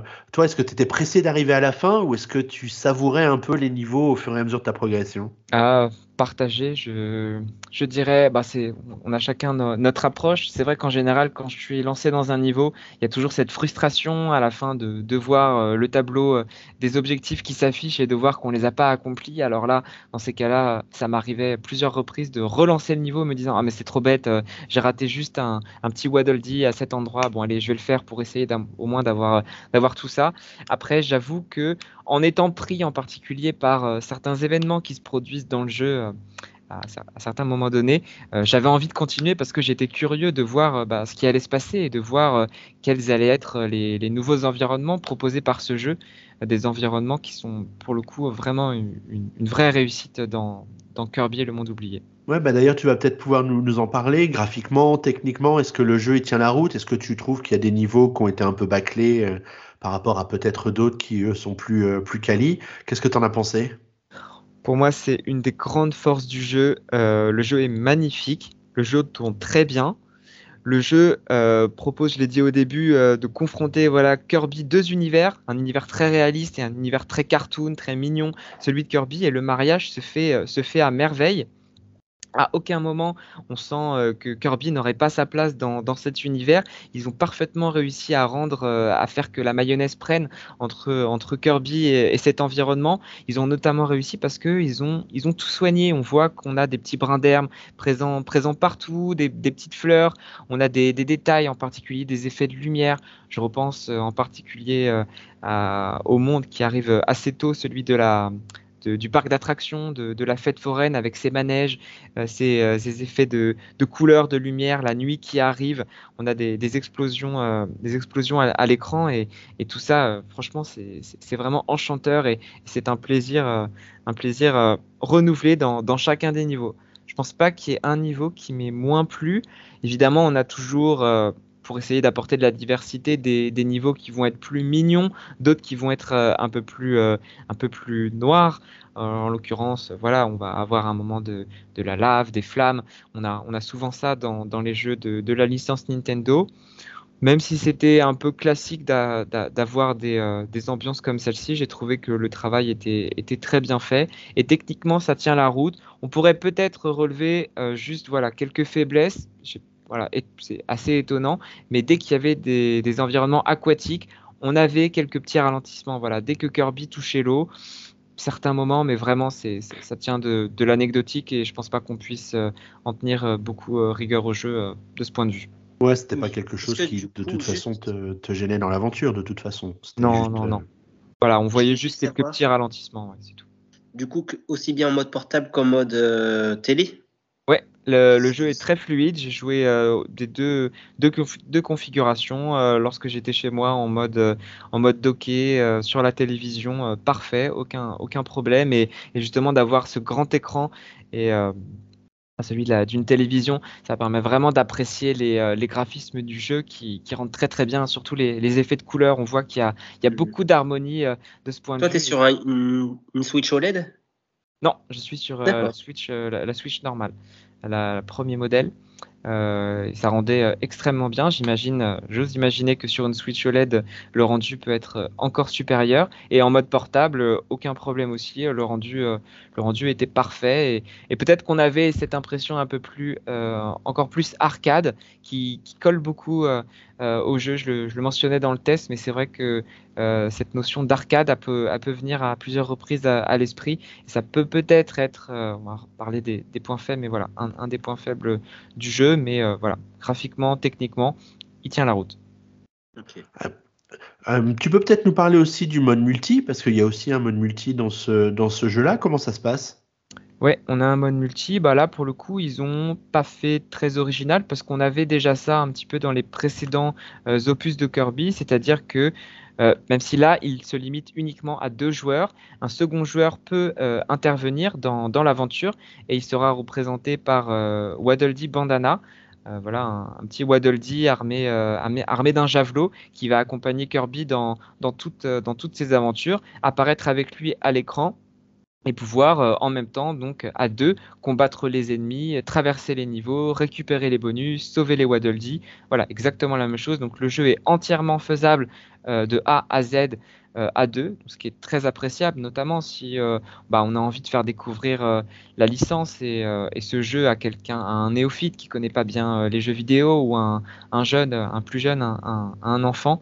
Ça, pour le coup, c'est une assez bonne idée. Après, je dirais quand même que on voit que le jeu a été fait pour euh, être joué à un joueur. Parce que quand on prend simplement l'histoire, bah, on voit qu'elle est faite autour du personnage de Kirby. Kirby et sa relation qu'il a avec ce petit personnage euh, elfilin qu'on rencontre assez rapidement dans, le jeu. On voit que le titre du jeu, c'est Kirby et le monde oublié. Voilà. Donc euh, on voit que c'est un ajout qui a été fait supplémentaire, qui, est, très, très appréciable. Mais je pense quand même que le jeu s'apprécie avant toute chose en mode solo. Ouais, de toute façon, les, les, les jeux Kirby, c'était plutôt, euh, plutôt conçu comme ça, à part euh, les Kirby qui sont clairement faits pour du, pour du multi. euh, on pense au, au jeu free-to-play, j'ai oublié son titre, mais qui est Ah, on sorti avait. Star, on avait Star ouais. Allies notamment qui, est- Ouais. qui était vraiment fait tailler pour, pour du multijoueur. Ouais. Alors, à t'écouter, j'ai l'impression que le jeu, il n'a vraiment que des qualités.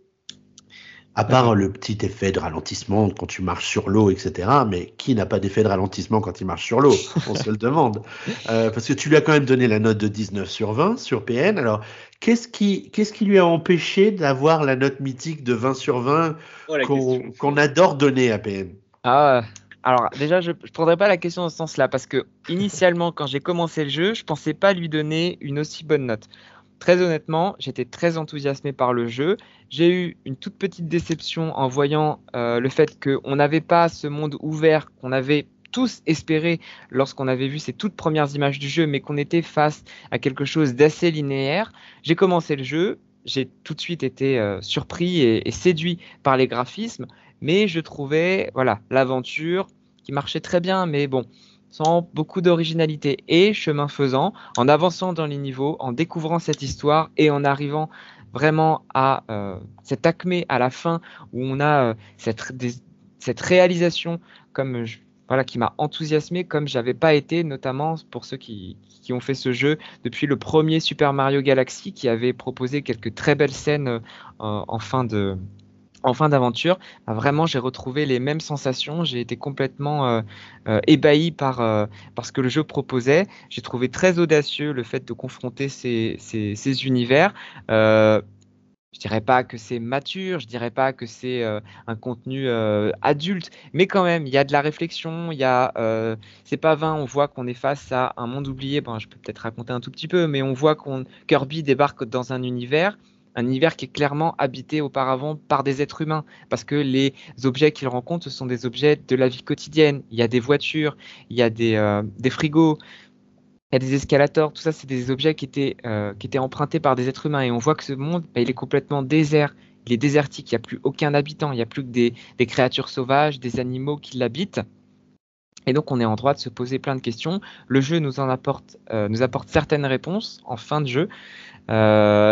Et tout ça, j'ai trouvé particulièrement séduisant. Et voilà, la fin m'a vraiment enthousiasmé. Ça a fait remonter la note. Je ne pouvais pas donner moins que 19 sur 20.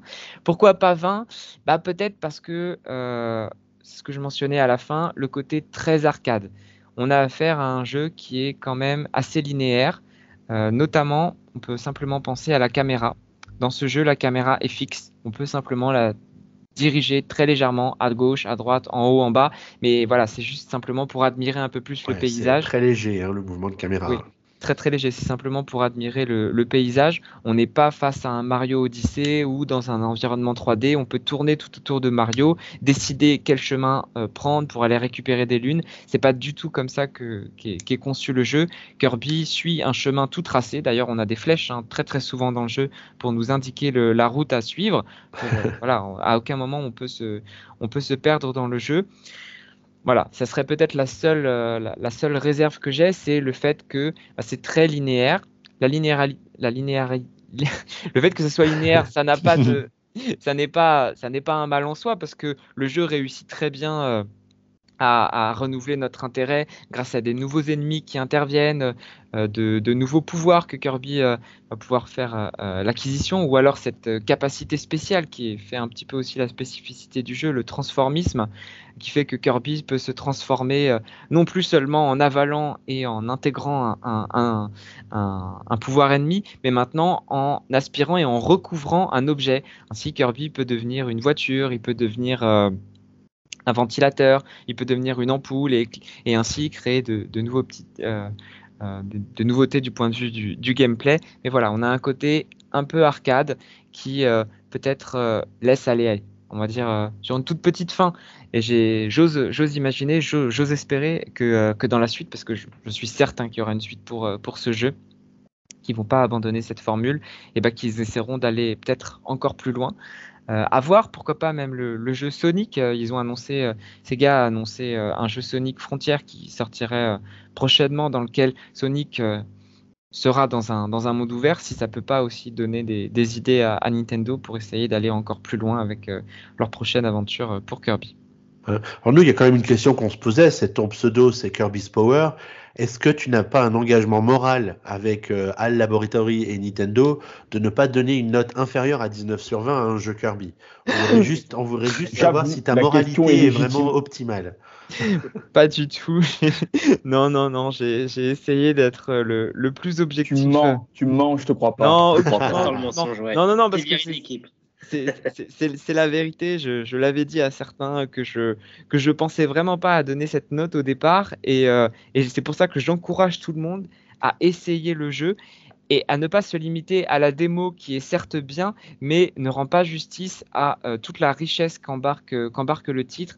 Allez au bout de l'aventure, faites les niveaux, découvrez euh, cette histoire affrontez le boss final et vraiment si, vous aussi vous ne prenez pas une claque ben voilà, je, change mon pseudo, mais, mais c'est mais, vraiment, je, vous assure que euh, le jeu, le, jeu, euh, le jeu en vaut la chandelle. Euh, j'ai rarement été aussi surpris par, par l'écriture et pourtant maintenant, depuis que je, suis chez PN, j'en ai testé des jeux quand même. voilà, c'est pas aussi souvent qu'on. Je sais pas si t'en as testé. Hein. J'en ai quand même testé. Et c'est pas aussi souvent que qu'on prend une claque du point de vue de, de la réalisation, qu'on voit qu'il y a des effets euh, qui rejoignent même un peu ceux du cinéma en toute fin. Euh, non, j'avoue, il n'est pas souvent avec des, de très belles Kirby, pas souvent des super bonnes notes. Vraiment, j'encourage tout le monde à, à essayer. C'est vraiment une des pépites de, de la Switch. Très Ouais, objectif. puis ça, c'est. Alors j'ai fait la démo euh, pour euh, quand même voir euh, ce, ce Kirby Odyssey, ce que ça valait. Alors j'ai été très surpris, hein, comme tu l'as très bien dit, du fait que non, on n'était pas du tout dans un monde 3D euh, en monde ouvert. donc déjà rien que de là, ça ne pouvait pas s'appeler Kirby Odyssey. On était bien, on était bien d'accord. Mais il y a cette petite, cette touche graphique au niveau de bah, des couleurs pastel ou des les couleurs des environnements qui font que le jeu est, est super réussi, super agréable à regarder. J'ai fait la démo sur la Switch OLED en, mode portable et, c'est juste magnifique quoi. Donc euh, la démo, je l'ai vraiment fait avec beaucoup de plaisir et, euh, je pense que c'est un, jeu que je vais pas tarder à, à faire un peu. Parce que moi, les jeux de plateforme, j'aime bien. Alors même si j'ai un peu de mal avec la 3D, un peu de côté euh, des jeux Kirby où j'ai un peu tendance à sauter à côté de la plateforme. Enfin ça, c'est mon côté vieux. Mais en, en tout cas, j'ai beaucoup aimé les environnements qui nous ont été euh, proposés et par rapport à ce que tu décris, donc on, on sort vite du, du contexte du euh, juste le centre commercial avec les escalators un peu, euh, un peu rouillés et, et plein de, de mauvaises herbes pour découvrir d'autres environnements qui eux aussi ont subi euh, les affres du temps. Mais, mais du coup, le, le jeu a l'air super, super léché et, et super bien fait. Enfin, c'est un, jeu de plateforme comme il n'y a que chez Nintendo qu'on sait les, faire finalement, de mon point de vue. Euh, et du coup, euh, le, jeu semble mériter son succès de ce point de vue-là. Je peux que être d'accord avec, euh, avec ce que tu viens de dire, ouais, tout à fait. J'ai pas parlé d'autre chose, j'ai pas parlé de la musique, mais les musiques sont, sont, sont, sont, magnifiques. Alors après, elles sont inégales, certaines sont bien, d'autres sont vraiment exceptionnelles. Enfin, vraiment, j'ai été très enthousiasmé par certaines musiques, mais voilà, c'est aussi une des grandes qualités du jeu. Eh bien, si je, tu- dis, je dis ça aussi parce qu'il y a le concert Kirby qui va arriver très bientôt au, mois d'août, concert qui célébrera les 30 ans de la licence, et je suis certain qu'on aura à un moment donné dans ce concert des musiques issues de ce jeu. Bah bien sûr. Alors ce que j'aimais bien dans, euh, bah, dans la dans la partie dans la dans la démo, c'est tous les petits jingles ou tous les petits les petits trucs qui font très Kirby finalement. C'est-à-dire qu'ils n'ont pas oublié ça euh, en proposant un nouveau jeu qui fait un peu fi abstraction du passé, mais euh, en, ils ont réussi à construire un jeu qui est qui qui se base vraiment sur les 30 ans d'histoire de, de Kirby, avec le côté super kawaii du, du personnage, avec euh, ils arrivent à lui donner des expressions à cette espèce de boule rose avec ses grands yeux. euh, tu te dis, euh, bah, c'est c'est trop, c'est trop bien, trop bien pensé. Donc euh, le jeu mérite son, succès. euh, bon, il devrait, euh, il devrait franchir allègrement le cap des 3 millions d'exemplaires d'ici la fin du mois de, d'ici la fin du, de la fin du trimestre, évidemment. Donc on verra par rapport aux chiffres de vente de Nintendo ce que ça, ce que ça donne. Mais en tout cas, comme tu le disais au tout début, tu n'es pas le seul à avoir aimé le jeu. Donc quelque part, il n'y a pas de fumée sans feu. Donc c'est plutôt une bonne surprise d'avoir un jeu de cet acabit au, au catalogue. La seule question qu'on peut se poser, c'est pourquoi est-ce qu'ils nous ont sorti ça au mois de mars Euh, parce que c'est typiquement un jeu qui aurait pu cartonner à l'approche euh, de Noël, mais euh, bon, on, va dire qu'on n'est jamais content finalement qu'ils sortent jamais les jeux quand il faut. Mais en tout cas, d'avoir la chance d'avoir un jeu de cette qualité-là en, plein mois de mars, c'est plutôt de, de bon augure et mérite d'être signalé du coup. Mais je pense qu'ils étaient. Ils marchaient un peu sur des œufs. hein. Ça, je vous invite, euh, j'invite tous les, auditeurs à aller lire sur le site officiel de Nintendo. On a une très longue interview qui a été faite des développeurs du jeu Kirby et le monde oublié, extrêmement intéressante. J'ai été très content parce que j'avais rédigé mon test avant de lire cette interview.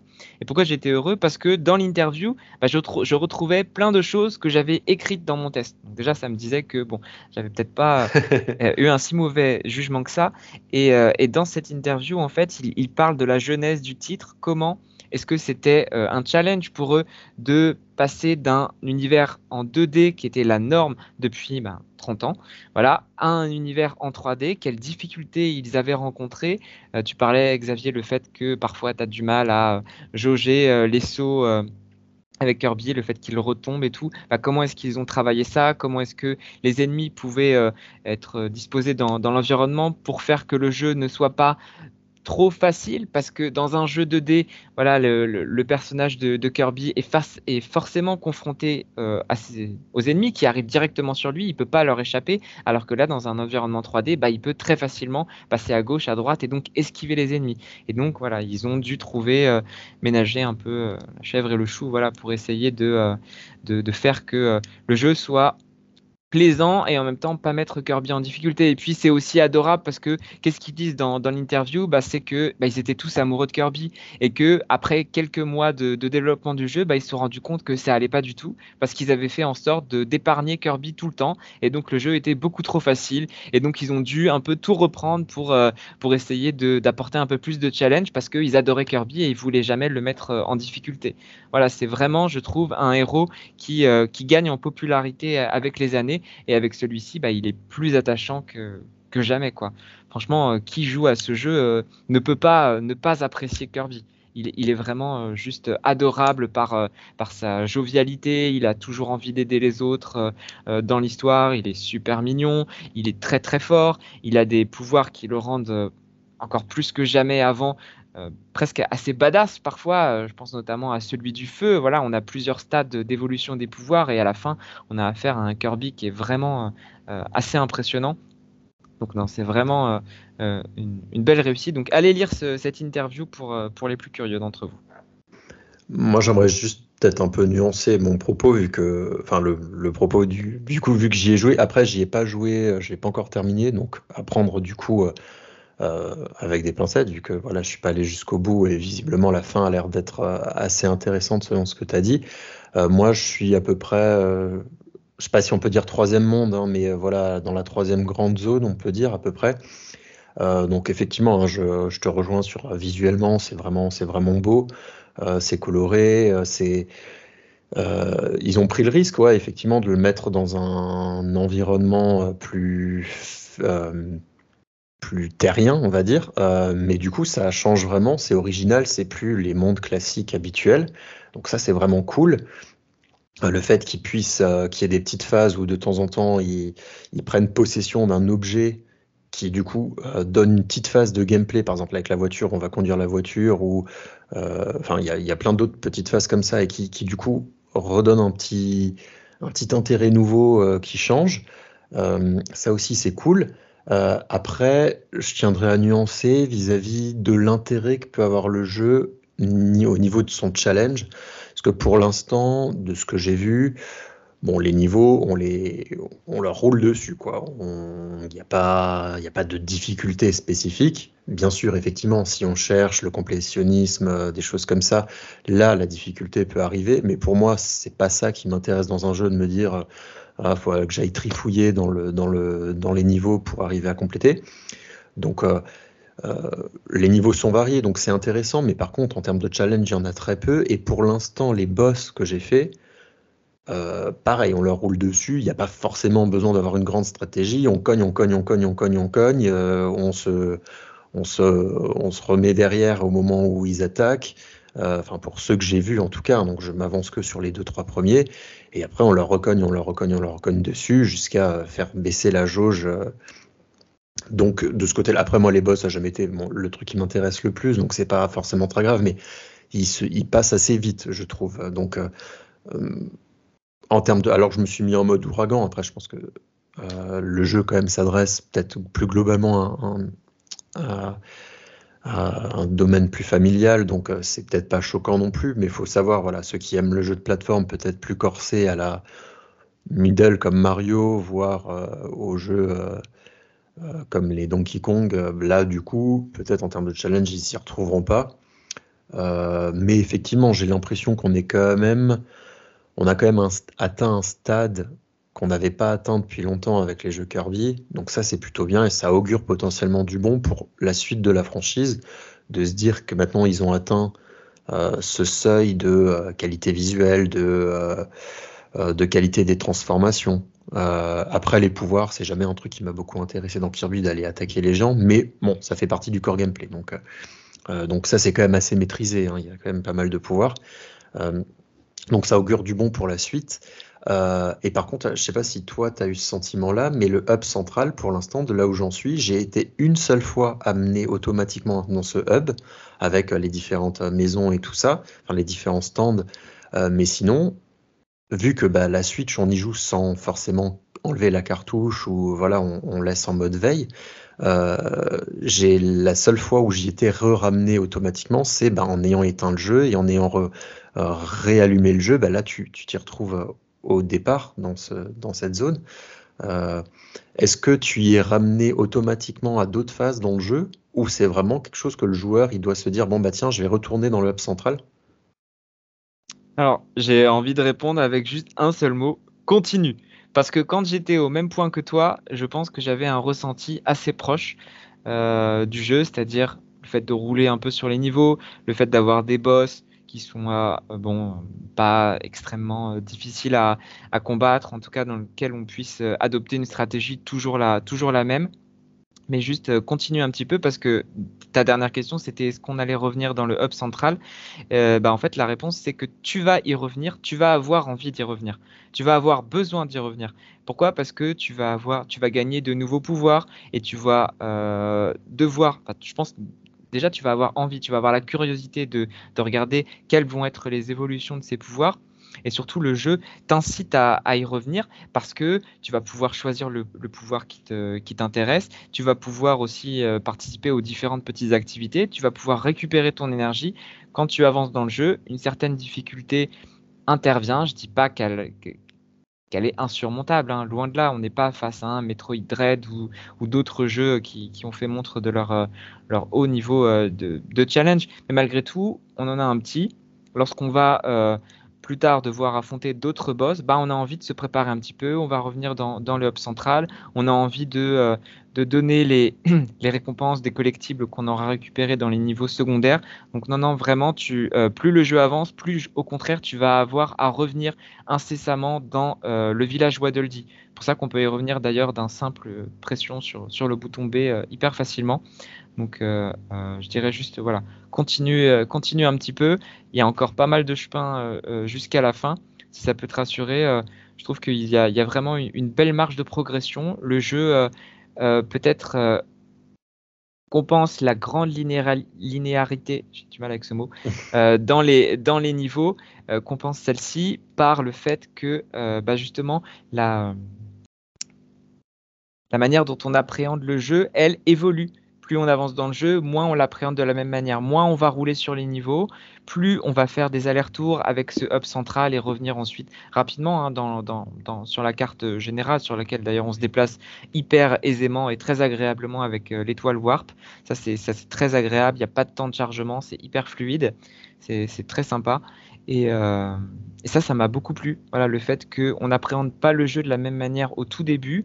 Dans le tout premier monde, Xavier, tu parlais du centre commercial. Voilà, on n'a plus du tout le même rapport au jeu une fois qu'on arrive dans des niveaux plus lointains parce qu'on va se mettre à faire ces, petits euh, euh, niveaux secondaires qui là vont demander quand même ben, un certain investissement si on a envie d'essayer d'avoir le, le, temps recommandé à chaque fois. Là, pour le coup, ça va demander quand même un, petit investissement. Non, non, vraiment, je, je, redis ce que j'ai que dit. Ma note au début n'était vraiment pas la même. Là où tu en étais, euh, euh, Guillaume, j'aurais pas du tout mis la même note que, que j'ai mis euh, en ayant fini le jeu. D'accord, bah ok, bah, c'est cool que tu aies précisé pour, par exemple, si des gens l'avaient comme moi commencé et puis c'était peut-être arrêté, bah, qui, qui persévèrent du coup. Ouais, parce que vraiment, vous allez. Enfin, je, je, je, pense que le, le, plaisir vient, euh, il est immédiat, mais il est encore plus fort. Voilà, quand on aime les, les ces, beaux jeux de plateforme, ces, ces, belles réalisations, euh, vraiment, je je, peux, je peux pas croire que, que, le jeu ne plaise pas à la fin ou, laisse, ou laisse indifférent. Eh ben, je pense que ce sera le mot de la fin. Merci Kirby en tout cas d'avoir partagé euh, ton ressenti sur le jeu. Alors on rappelle qu'il y a ton test hein, sur PN où les gens vont pouvoir vraiment lire ton argumentaire précis, millimétré sur euh, ce que tu as euh, pensé de, de ce jeu-là. Euh, en tout cas, merci d'avoir pris le temps de nous, de nous expliquer tout ça. Eh ben, je pense qu'on arrive au bout d'une heure et demie d'émission, les enfants, ce qui est quand même pas mal. Heureusement que l'actualité n'était pas trop chargée. Sinon, qu'est-ce que ça aurait donné? Euh, On se retrouve sur PN bah, dès maintenant pour euh, continuer à suivre l'actualité d'ici le prochain PNcast qui devrait être enregistré dans, dans quelques semaines. Et peut-être que cette fois, on arrivera à le faire en physique, les enfants, allez savoir. Yes. ce, serait, ce serait bien. en tout cas, merci à tous les quatre d'avoir participé à, à, ce PNcast. On se retrouve dans quelques semaines. D'ici là, bah, passez une bonne journée, une bonne soirée ou peut-être même une bonne nuit. Et puis on se dit à très très bientôt. Ciao. À bientôt. Ciao ciao. Ciao. Salut la communauté, salut, bye.